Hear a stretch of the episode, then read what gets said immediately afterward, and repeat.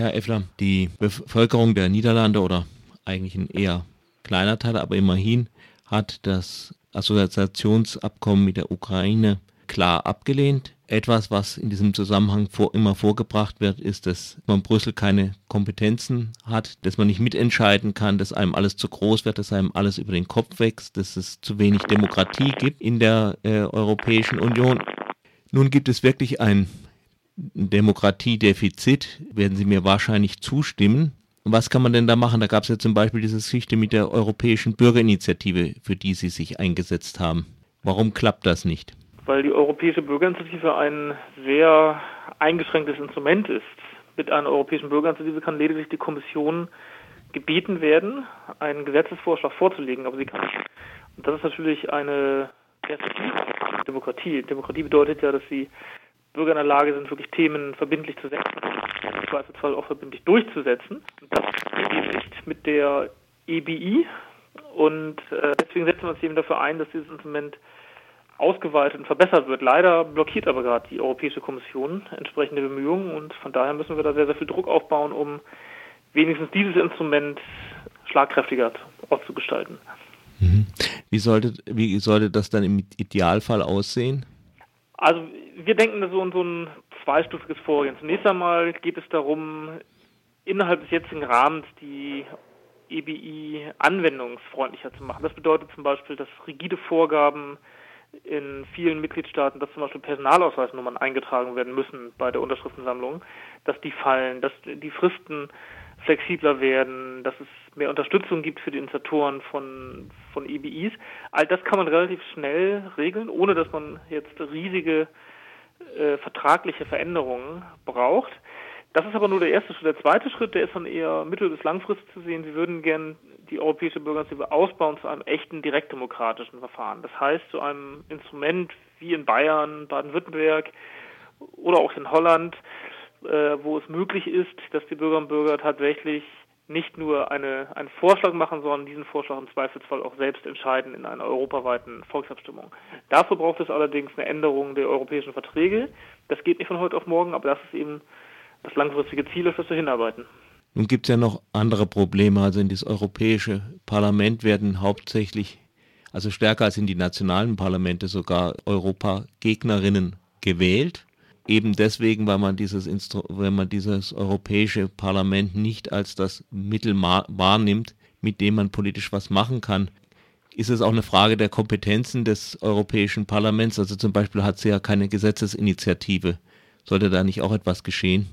Also ich würde erstmal sagen, das Europäische Parlament ist schon besser als sein Ruf. Es hat sich im Verlaufe der vergangenen Jahrzehnte äh, deutlich äh, verbessert, was seine Durchschlagskraft angeht. Es stimmt aber, dass eben noch einige Punkte fehlen, die eben die nationalen Parlamente haben. Vor, vor allem das Recht auf Gesetzesinitiative. Das ist in der Tat ein großer Makel. Das sieht man auch gerade jetzt bei der Reform der Europäischen Bürgerinitiative. Hat nämlich das Europäische Parlament beschlossen, dass es gerne Veränderungen hätte, aber die Kommission ist die einzige, die einzige Institution, die dann eben eine Initiative starten kann und die will das eben nicht. Und das Parlament kann dann nichts machen. Das ist natürlich ja, völlig absurd, weil das Europäische Parlament gewählt ist und nicht die Europäische Kommission.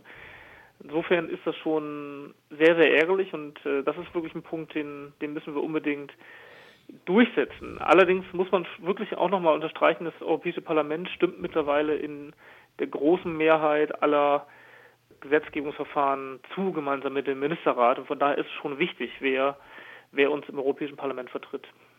Die andere Seite, aber das wird vielleicht auch ein bisschen Ängste auslösen. Es gibt ja auch irgendwie keine gewählte europäische, sowas wie eine Regierung. Also dem Parlament steht keine Exekutive gegenüber, die direkt äh, von Bürgerinnen und Bürgern gewählt würde. Es sind eigentlich so die Regierungen der Mitgliedstaaten, die letztendlich das Sagen haben bis auf bei der Bestimmung des Präsidenten der Kommission, da hat das Europäische Parlament eine Mitsprache, aber normalerweise läuft es nicht so, wie das Parlament es will.